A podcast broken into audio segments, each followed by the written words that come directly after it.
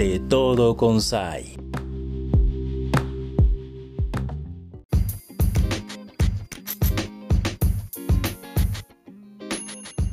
¿Qué tal amigos y amigas? Me da mucho gusto darles la bienvenida a través de esta tu estación en Radio Conexión 98.1 de frecuencia modulada y también a quienes nos escuchan en la mañana, en la tarde, en la noche, a la hora y en el momento que más les acomode a través de nuestro podcast, porque es como radio para llevar.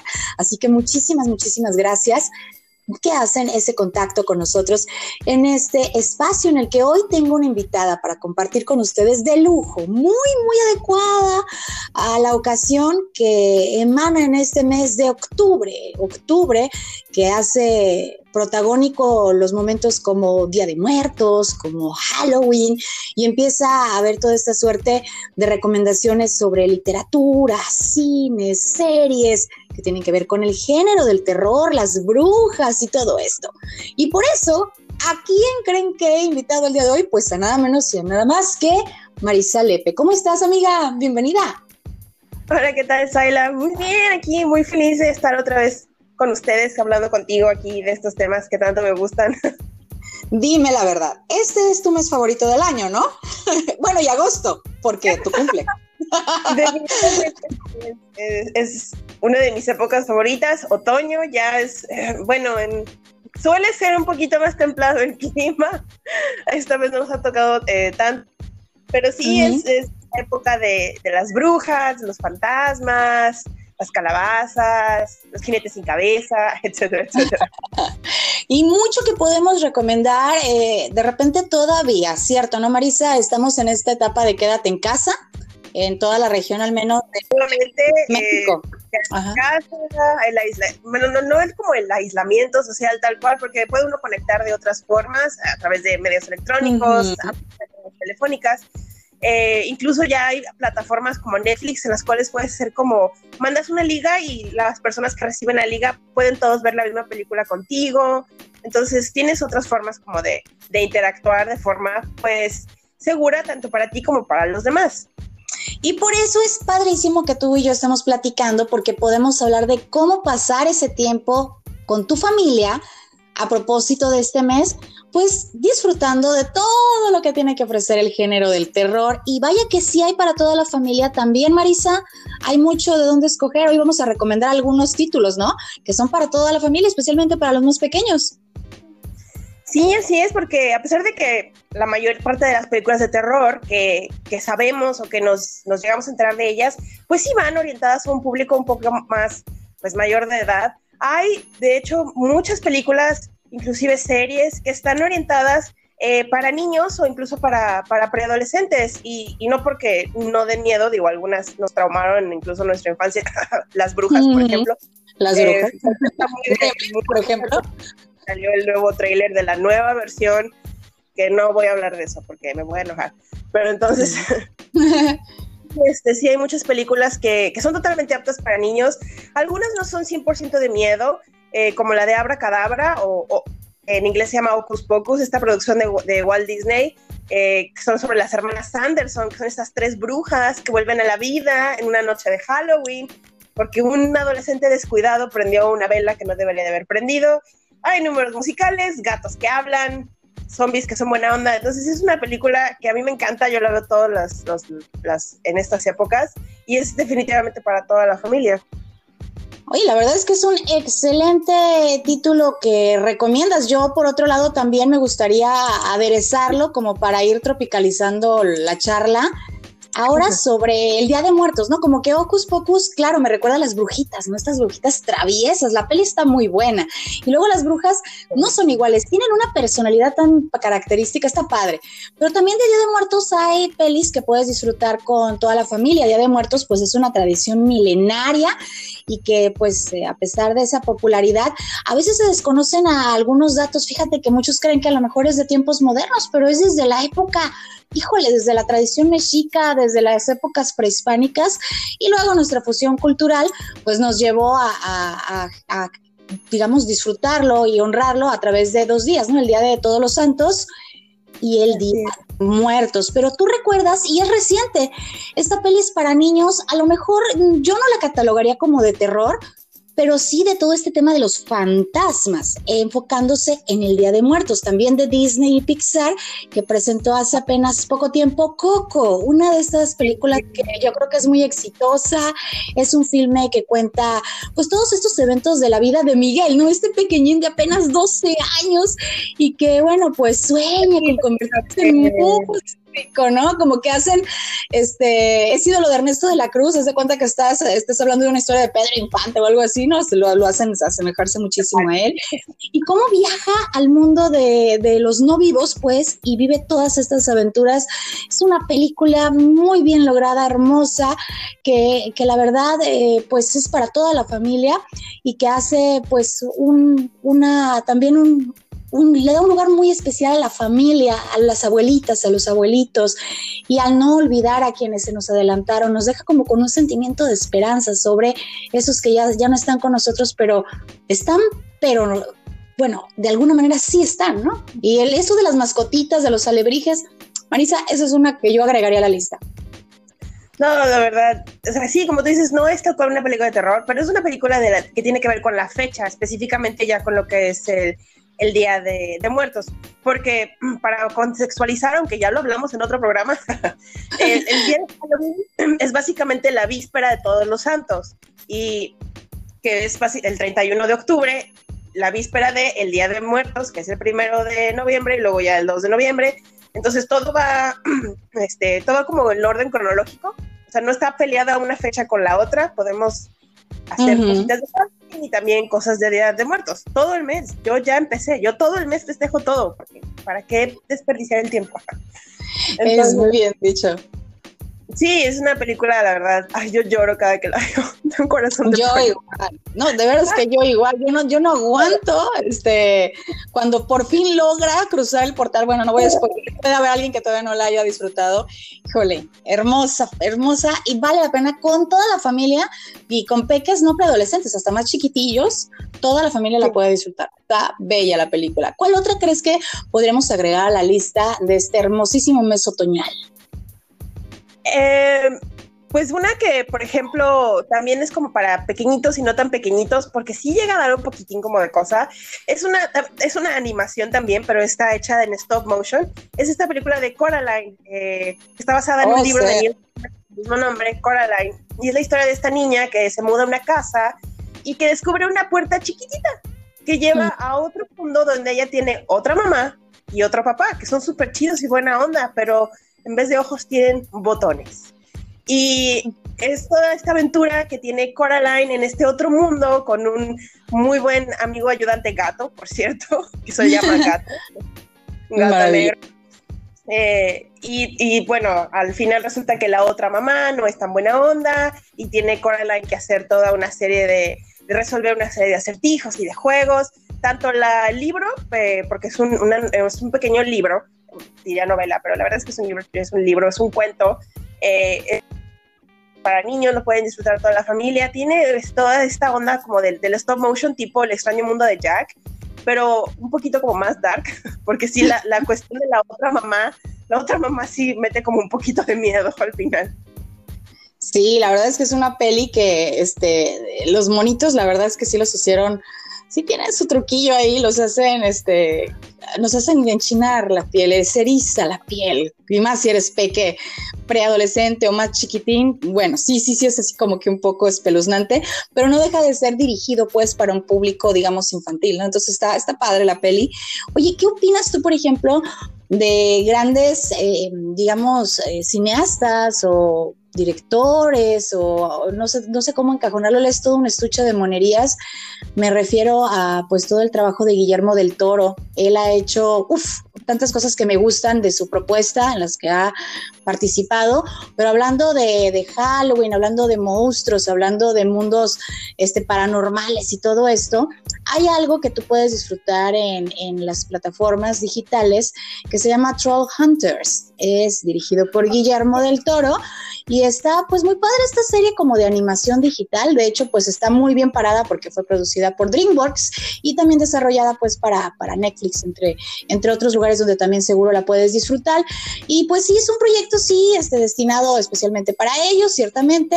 Es un título que vio la luz también en forma de libro de ilustraciones. Entonces ahí puedes disfrutar de los personajes de este mundo fantástico de Arcadia, que es como si hubiera el mundo normal y abajo de tu ciudad, así tuvieras un mundo, pues no sé, ficticio, lleno de, de todos estos personajes eh, en los que, bueno, pues hay muchas aventuras que viven estos peques que se trasladan a este mundo, ¿no? Que pocos pueden ver, ¿no? Porque también hay algunos trolls por ahí disfrazados de, de, gente que interactúan ahí en su lugar. Entonces es muy interesante estos trolls y todo lo que viven estos chicos. Muy, muy padre la historia. También la, la, la incluiría, te digo, no es como un terror que me asustó, pero sí es eh, pues parte de los monstruos y la ficción y hablar de un director que sí, sí tiene en su haber una infinidad de monstruos. Pues tenía toda una eh, presentación tipo museo precisamente no dedicada a sus monstruos, o cómo se llama, no me acuerdo cómo se llamaba, algo así como de, visita con mis monstruos. Yo no tuve la oportunidad de ir a verla, desafortunadamente, sí me quedé con ganas. Y fíjate que ahorita que mencionas a Guillermo del Toro, eh, me acuerdo de esta película que de hecho es un remake de una película de los 70s que se llama eh, No le tengas miedo a la oscuridad o Don't be afraid of the dark.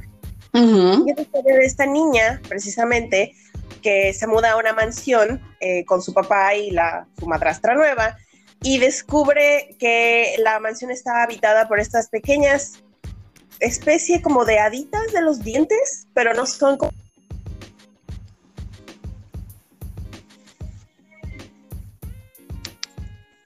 más de terror mete un poquito más de miedo y está toda esta onda de, de de los dientes, eh, pero aún así no es ni terriblemente sangrienta ni terriblemente gráfica, es más como la cuestión de, de eso, precisamente de tenerle miedo a, a, la oscuridad. Y a lo mejor para niños muy pequeños no, está, no sería como tan recomendable porque pues sí, se van a espantar mucho, pero ya niños un poco más grandes, preadolescentes, adolescentes, probablemente sí podrían llegar a disfrutarla bastante. De hecho, no está dirigida por Guillermo del Toro, pero él es productor y fue guionista de la película. Eh, y está protagonizada eh, por Katie Holmes, precisamente la, la infame ex de, Tom Cruise, que bueno, también es muy buena actriz en realidad, por su propio mérito. Vamos a irnos a un brevísimo corte, pero ahorita volvemos.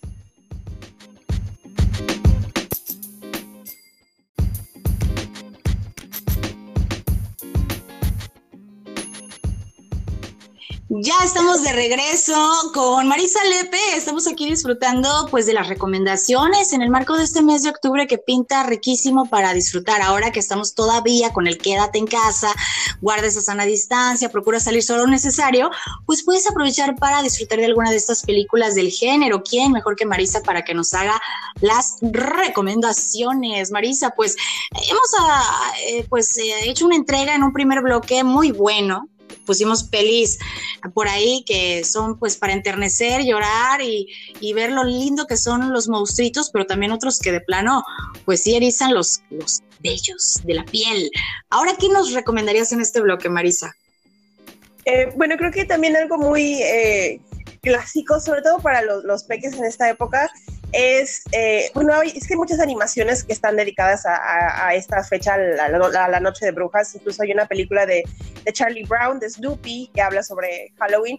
Eh, pero es esta otra vez tipo animación como stop motion que se llama Monster House, eh, que tiene lugar en los días previos a Halloween y es la historia de estos dos niños y una tercera niña que después se les agrega, eh, que creen que la casa de su vecino está embrujada, pero en realidad la casa entera es un monstruo, por eso se llama Monster House. Mm. Eh, y es al final esta aventura de los niños de pues engañar a la niñera para que los deje ir a, ver, investigar qué onda con la casa, descubrir el misterio que, que tiene que ver o por qué la casa es, es básicamente un monstruo. Eh, tal cual no, no es este, una película de terror, realmente no, no creo que espante a nadie una película de, stop motion, pero, e, es, está precisamente situada en lo que son los días previos a Halloween, y pues tiene que ver con esas cuestiones de las posesiones, de, de lugares, no de personas, y pues de esta casa que básicamente es un monstruo y, y se come pues los juguetes de los niños principalmente. Y la verdad es que es, muy interesante y pues claro, no puede haber Halloween, no puede haber Día de Muertos sin hablar de, de lo paranormal. Y pues oye, una casa embrujada por cierto, me hace recordar este, que en las ferias suele haber siempre una casita del terror embrujada, ¿no? Y es como que una atracción más de la feria. Casi en todas las ferias locales las hay, también en, también en las de aquí de nuestra región. Me hiciste recordar un poco eso hablando de tradiciones. Y, vaya que reírse de la muerte es parte de, también de nuestra tradición como mexicanos. Esto de hasta las calaveritas literarias, caray, son típicas de, de, de estas fechas, porque platicábamos al inicio de, de esta emisión de lo de Día de Muertos, que son estos como bueno, en este caso Calaverita Literaria, si no te acuerdas, son esos versos y rimas que se burlan de la muerte, creadas desde el tiempo del virreinato, fíjate, por escritores que hacían esta crítica social. Algo que mucha gente no sabe también, por ejemplo, de, estos eh, pues personajes que llevamos ya en la, en la cultura de nosotros, son eh, la, calavera, la calaverita, la catrina. Muchos recuerdan este, lo que hiciera Posadas con, con todos estos, eh, esta crítica de los garbanceros o personas de sangre indígena que pretendían ser europeos, ¿no? Conocido como la calavera garbancera, pero después Diego Rivera fue creador, pues también junto con, con lo que he platicado, pues de la Catrina. Así estas calaveras, mientras en México de alguna manera quedaron bien tatuadas en nuestra tradición, hay una familia, Marisa, eh, me imagino que debe ser estadounidense, que es la familia Adams, que durante los noventas, al menos esta película, si tú me ayudas a situarlo en el tiempo, todavía de manera más precisa, yo recuerdo que fue como en el 91, esa, esa peli en particular, ay, híjole, a mí me hizo, me hizo el momento, eh, ahora sí que ningún fanático, yo creo que del terror podría estar completo sin una peli sobre una de las familias más oscuras del cine. Y esta pues también es una recomendación, la de los, los Adams, que, pues según ellos, ¿no? Pero de una manera también chistosa, un poco burlándose de la muerte, pues eh, disfrutan de la violencia, pero pues no les asusta, sino que la disfrutan de la muerte, les, les da placer y gusto y de los monstruos. Y sus hijos pues se supone que también lo hacen. Y no son exactamente a lo mejor los mejores amigos de todos los de su clase. Hay cosas muy divertidas que pasan en esas películas y me encanta me encanta. Yo creo que también la recomendaría Marisa y entonces, pues eso es lo que yo les recomendaría, Marisa, de todo esto que tiene que ver con la película de 1991 de, Adams Family o la de los locos Adams o los Adams, como tú lo conozcas, como te decía, una de las familias más oscuras del cine que no puede faltar la recomendación. Sí, definitivamente es una de esas películas eh, muy clásicas, bueno, también la segunda parte, los Locos Adams 2, aunque hay quienes dirían que esa película es un poquito más como de verano, porque a Merlina y a Foxley los mandan a un campamento de verano. es cierto. Pero totalmente recomendadas para esta época también. Y eh, bueno, toda esa estética que manejan los Adams, como tú comentabas, de como esta relación un poquito extraña que tienen ellos con la, con la muerte, que se parece un poquito más al tipo de relación que a lo mejor tenemos los mexicanos, ¿no? Con todo esto que comentabas de las calaveritas y de, de los altares, ¿no? Que ponemos para la de muertos, con las ofrendas y todo eso.